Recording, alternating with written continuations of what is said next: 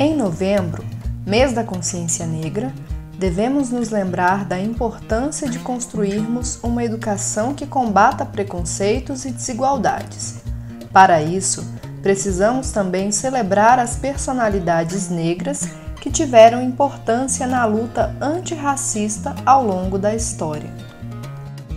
Outro nome que ficou na história foi de Percy Lavon Julian, afro-americano nascido no Alabama, nos Estados Unidos.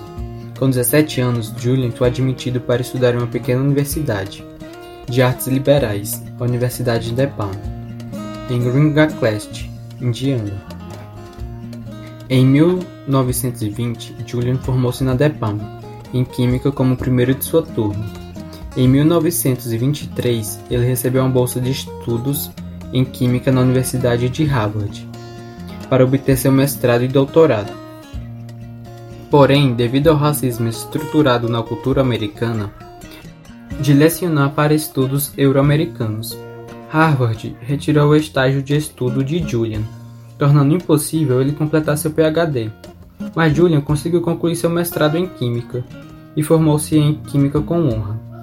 Em 1929, enquanto trabalhava como instrutor na Universidade de Harvard, recebeu uma bolsa de Rockefeller para continuar seu trabalho de graduação na Universidade de Viena, onde obteve seu PhD em 1931. Julian trabalhou na síntese de medicamentos com base vegetal.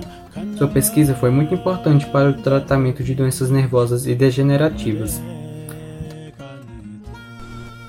A comunidade CEF3 celebra o mês da consciência negra defendendo uma educação antirracista.